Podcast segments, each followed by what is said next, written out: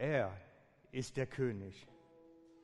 Der König der Juden, der König der Völker, König der Gerechtigkeit, König des Zeitalters, König des Himmels und König der Herrlichkeit, König der Könige und Herr der Herren. Kennst du ihn? David sagte, die Himmel erklären die Herrlichkeit Gottes und der Himmel ruft die Werke seiner Hände aus. Er ist der Einzige, bei dem es kein Maß und keine Grenzen gibt. Seine grenzenlose Liebe auszudrücken. Kein so noch so weit reichendes Teleskop kann die Küsten seiner uferlosen Versorgung sichtbar machen. Keine Mauern kann ihn davon abhalten, seinen Segen auszugießen. Er ist immerwährend stark, völlig ehrlich, ewig beständig, unsterblich, gnadenvoll, absolut mächtig, unparteiisch, gnädig. Das ist mein König.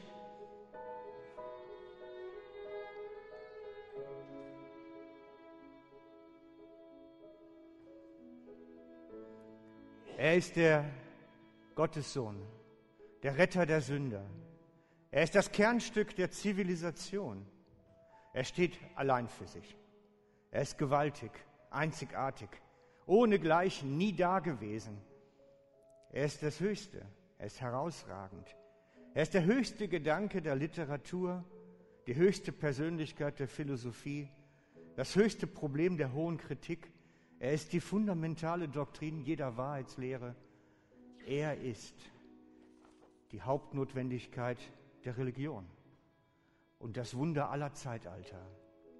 Er ist der Einzige, der allen unseren Nöten gleichzeitig abhelfen kann. Er ist mein König.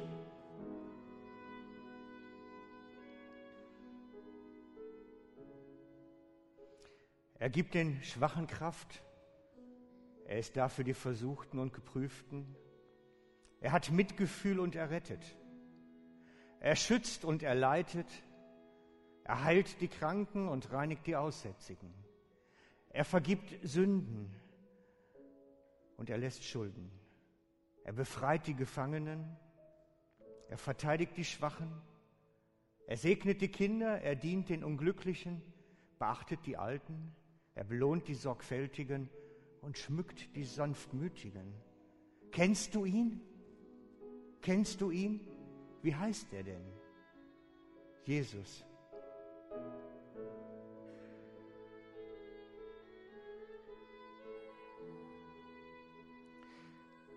Mein König ist der König der Erkenntnis, die Quelle aller Weisheit, die Tür der Befreiung, der Pfad des Friedens, die Schiene der Gerechtigkeit, der Königsweg der Gerechtigkeit, das Tor zur Herrlichkeit,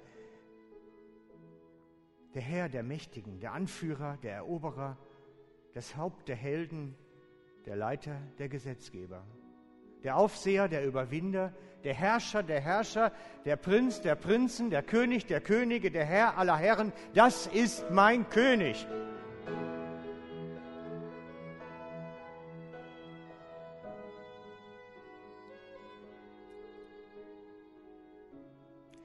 Sein Amt ist vielfältig seine Verheißung gewiss.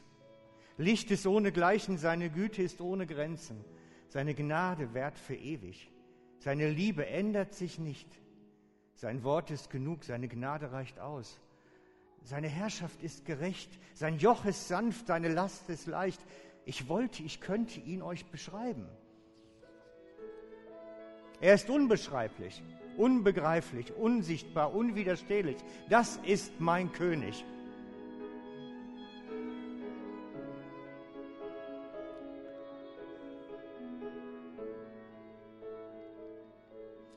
Die Himmel aller Himmel können ihn nicht fassen und schon gar nicht erklären. Du kannst ihn nicht aus deinen Gedanken vertreiben und du kannst ihn nicht abschütteln. Du kannst ihn nicht überleben und du kannst nicht ohne ihn leben. Die Pharisäer konnten ihn nicht abhalten und sie konnten ihn auch nicht aufhalten. Pilatus konnte keine Schuld an ihm finden und die Zeugen konnten gegen ihn nicht übereinstimmen. Herodes konnte ihn nicht umbringen. Der Tod konnte ihn nicht festhalten. Kennst du ihn?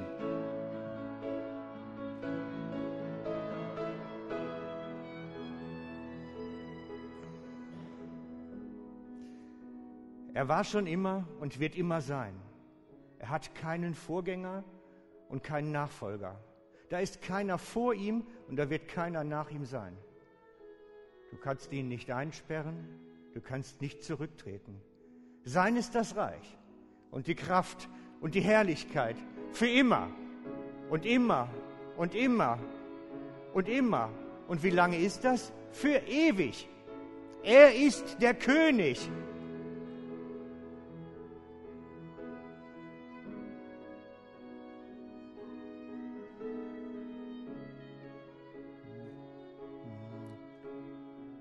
Amen. Ist er dein König? Über ihn möchte ich heute predigen, über ihn, den König. Denn es gibt keinen anderen. Er war schon immer und er wird immer sein. Und das möchte ich euch heute erzählen. Er war am Anfang, bevor überhaupt ein Planet am Himmel war. Er war vor allem anderen. Wisst ihr das? Wenn ich Menschen frage bei der Schöpfung, was hat Gott zuerst geschaffen? Die sagen immer die Sonne, die Erde. Ich sage, nein, Jesus. Jesus war zuerst. So sagt es die Schrift im Kolosse 1,17. Er ist schon da gewesen vor der Schöpfung aller Dinge. Und das ganze Weltall wird durch sein Dasein erhalten. Könnt ihr euch diese Dimension vorstellen? Oh, jetzt habe ich das Bild noch nicht da. Er ist schon da gewesen vor aller Schöpfung aller Dinge und das ganze Weltall wird durch sein Dasein erhalten. Wie gewaltig ist das denn? Wie gewaltig ist das denn? Jesus ist der zuerst Geborene, sagt die Schrift. Er ist aus Gott heraus. Und so sagt sie er ist geboren. Und alles, alle Schöpfung und noch viel mehr ist aus ihm gekommen. Und wir sehen das, wenn wir den gesamten Bibelabschnitt uns anschauen. Er ist das Ebenbild des unsichtbaren Gottes und er geboren als alle Geschöpfe. Denn in ihm ist alles geschaffen, was im Himmel und auf Erden ist das Sichtbare und das Unsichtbare. Throne, Herrschaften, Fürstentümer und Gewalten. Alles ist durch ihn und für ihn geschaffen. Er ist schon da gewesen vor der Schöpfung aller Dinge. Und das ganze Weltall wird durch sein Dasein erhalten. Das ist der König. Über allem. Eine Dimension, die unseren Verstand sprengt, die wir gar nicht fassen können. Und so sagt die Bibel am Anfang, lasst uns Menschen machen. Gott spricht von sich in der Mehrheit. Was meint, dass da Vater, Sohn und Geist schon beteiligt waren zusammen? In einer völligen Symbiose als eins miteinander gewirkt haben. Gott der Vater, Gott der Sohn, Gott der Heilige Geist. Zusammen in einer Person. Gott schafft durch ihn, durch Christus, durch den König. Und dann, was ist dann geschehen? Ihr kennt die Geschichte zum Teil. Die Menschen lebten im Paradies in völliger Harmonie miteinander, mit der Schöpfung, mit dem gegenwärtigen Gott. Es war harmonisch, es war eins, es funktionierte. Doch diese Beziehung zwischen Gott und Mensch im Paradies zerbricht aufgrund des Misstrauens. Das war die Ursache. Misstrauen ist die Ursache der Sünde. Denn vor dem Sündenfall war das Misstrauen in den liebenden Vater, dass er es gut meint. Misstrauen zerstört immer Beziehung. Immer. Zerstört Ehen, zerstört Freundschaften. Misstrauen zerstört immer. Und so können wir sehen, als bei Adam und Eva der Misstrauen entstand, war es zur Sünde ausführen nur ein Schritt. Das Misstrauen war der Schritt davor. Dass der Teufel sagen konnte, hat Gott wirklich gesagt. Er hat das Misstrauen gesät und sie haben es angenommen. Und als sie es annahmen, wurde es Praxis. Da aßen sie die verbotene Frucht. Das ist dann die Ausführung des Misstrauens, das Zerbruchmoment. Eigentlich ist es schon vorher kaputt gewesen. Ein Schritt davor. Und so ist Misstrauen etwas ganz Gefährliches. Im Bild der Schlange kam die Frage in ihr Leben rein, sollte es Gott wirklich gut meinen mit mir? Hast du dich das auch schon mal gefragt? Meint es Gott wirklich gut? Oder warum muss das alles gerade sein, was ich so habe? Wer dem Misstrauen, Gedanken in sich Nährboden gibt, wer es zulässt, wird erleben, dass der Glaube kleiner wird, dass da etwas zerbricht und kaputt geht. Zweifel nie an der Liebe Gottes zu dir und schmeiß Gedanken, die in eine andere Richtung weisen, hinaus. dann kommt es im Paradies zu diesem bekannten Sündenfall und das Geschöpf Mensch muss die Gegenwart Gottes verlassen. Das war der Kern des Herauswurfs aus dem Paradies. Geschöpf Mensch muss Gegenwart Gottes verlassen und lebt danach abgetrennt von der Gnade Gottes, abgetrennt von seiner Fürsorge, von seinem Schutz und muss sein Leben selber in die Hand nehmen. Er muss sich selbst versorgen, um seine Angelegenheiten selber kümmern. Vorher war er versorgt, es war alles gut. Gnade heißt, Gott kümmert sich. Wenn ich hinaustrete, bin ich der, der sich kümmern muss. Und wir sehen es an der Geschichte, die danach folgt, dass die Botschaft von dem Vater irgendwie verloren geht, irgendwie nicht mehr bekannt ist. Dieses Wissen ging verloren. Da ist einer im Himmel, der eigentlich auf dich wartet. Da ist etwas, das eigentlich Sehnsucht nach hat in dir.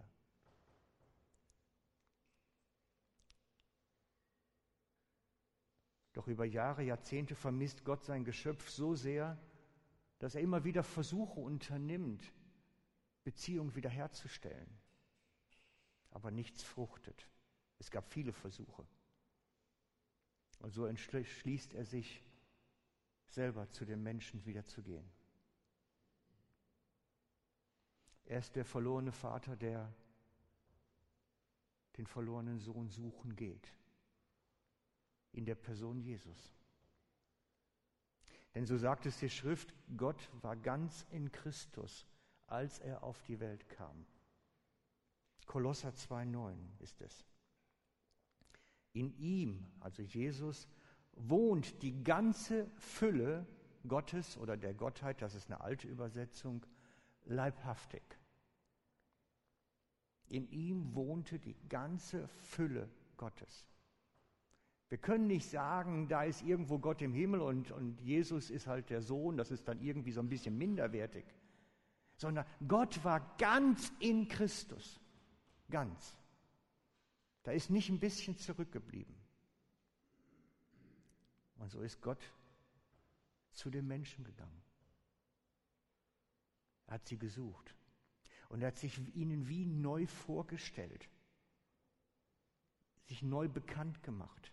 Er wollte ihnen zeigen, wie er wirklich ist, wollte um ihr Herz werben, ihnen zeigen, dass er gnädig und barmherzig ist, ein liebender Vater. Die Gleichnisse von Jesus, die er dem Volk damals erzählt hat, waren ein einziges Beispiel. Er wollte ihnen ein neues Bild von Gott geben. Gott ist anders.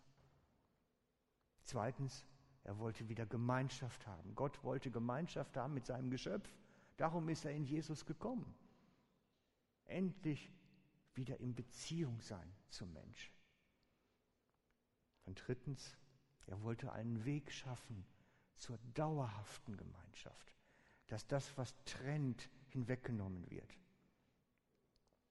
Und man könnte salopp sagen, Gott hatte keinen Bock mehr darauf, allein im Himmel zu sein. Die Engel reichten ihm nicht.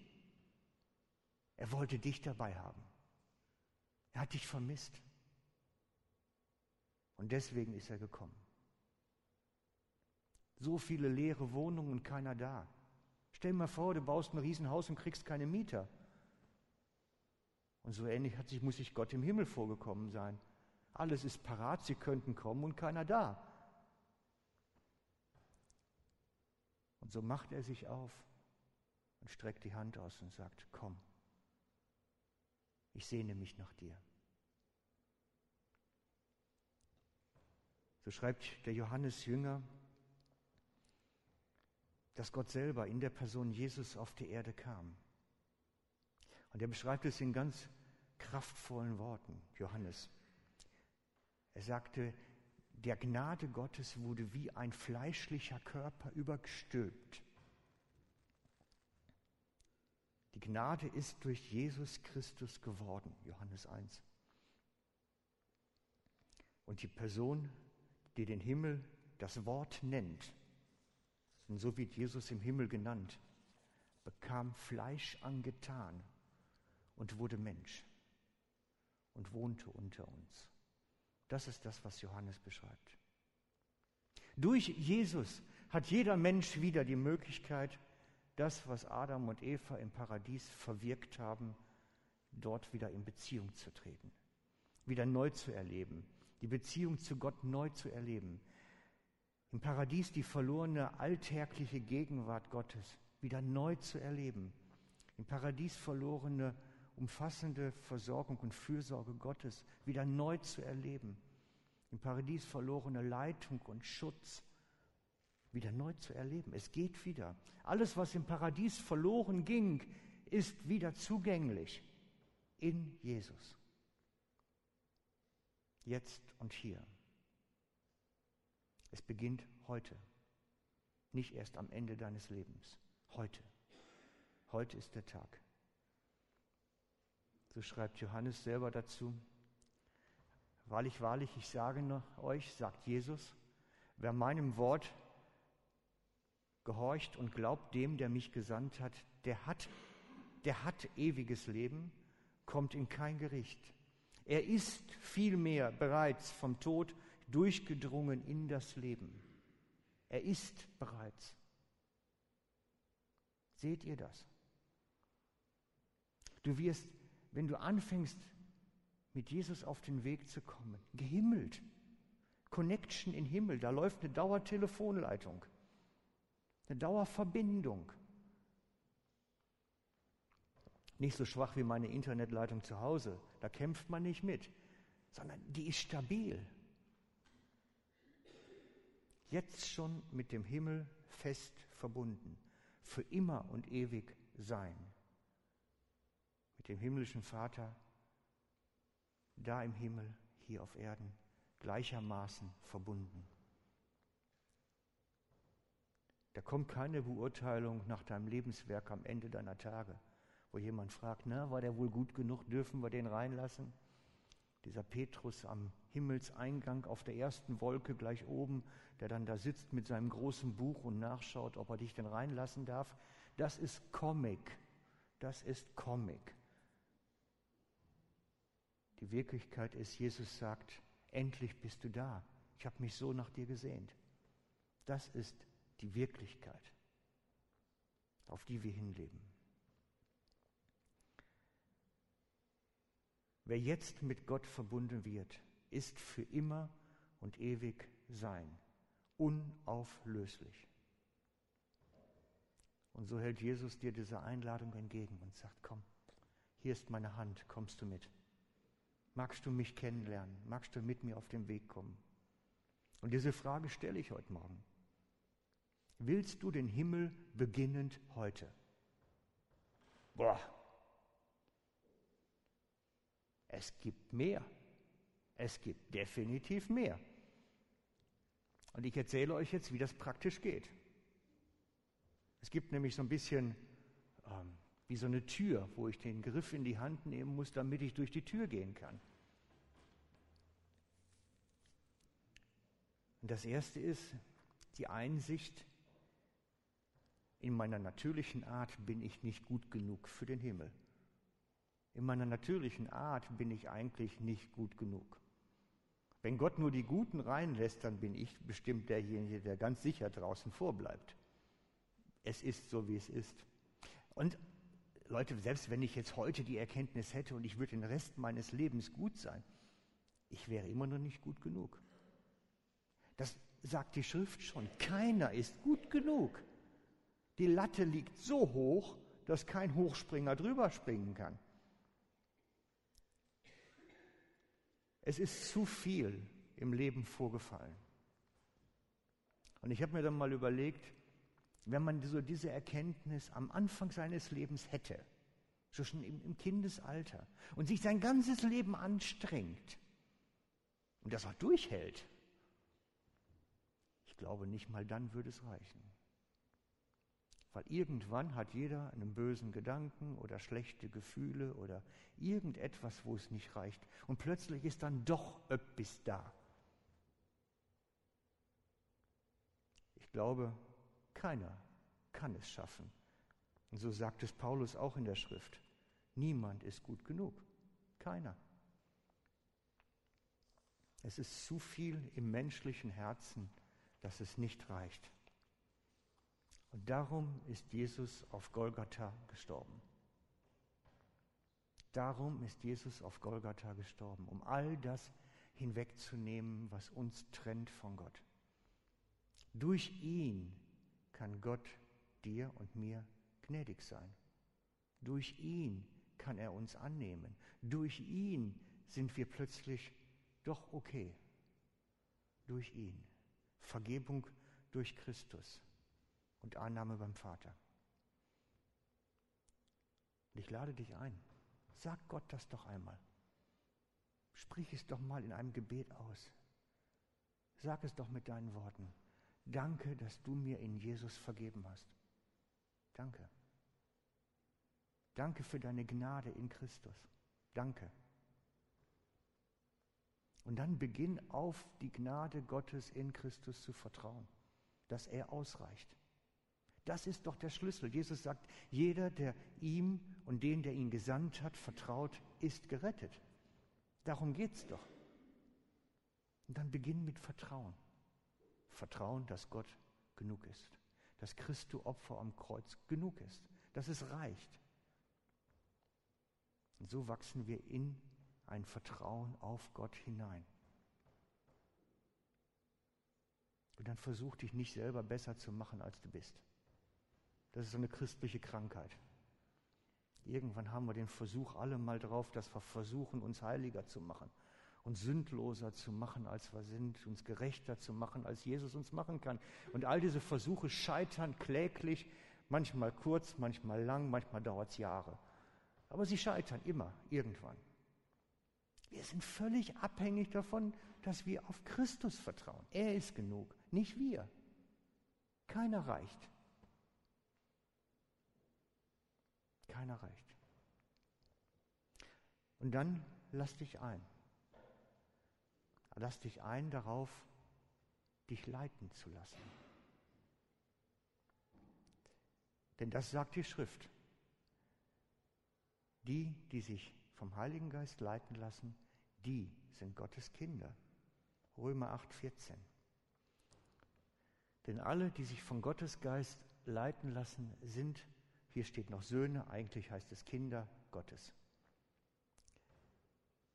Das ist ein Kernmerkmal. Die, die sich auf Christus vertrauen, werden geleitet. Und sie lassen sich leiten. Im Alltag, im normalen Geschehen, dort, wo sie sind.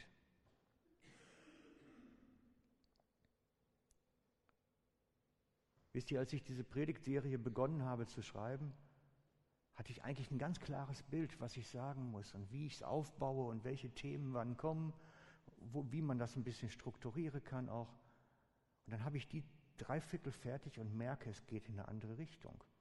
Plötzlich kommt da was Neues rein. Plötzlich merke ich, Gott möchte was anderes gesagt haben. Und ich suche seine Leitung. Ich versuche mich leiten zu lassen, auch in solchen Dingen. Und ich glaube, dass Gott mit jedem von uns in seinem Alltag unterwegs ist und ihn an seiner Hand leiten lassen möchte. Gott möchte mit dir unterwegs sein. Im ganz normalen Geschehen. Und dann beginnt er in dir zu wirken. Wir nennen es den Heiligen Geist in dir. Er beginnt in deine Gefühle zu reden, in deine Gedanken, beginnt dich zu verändern, deine Einstellungen, dein Herz. Redet in deinen Träumen, vielleicht begegnet dir ja sogar mal ein Engel, wer weiß. Aber Gott ist ganz aktiv mit dir unterwegs, mit jedem einzelnen von uns.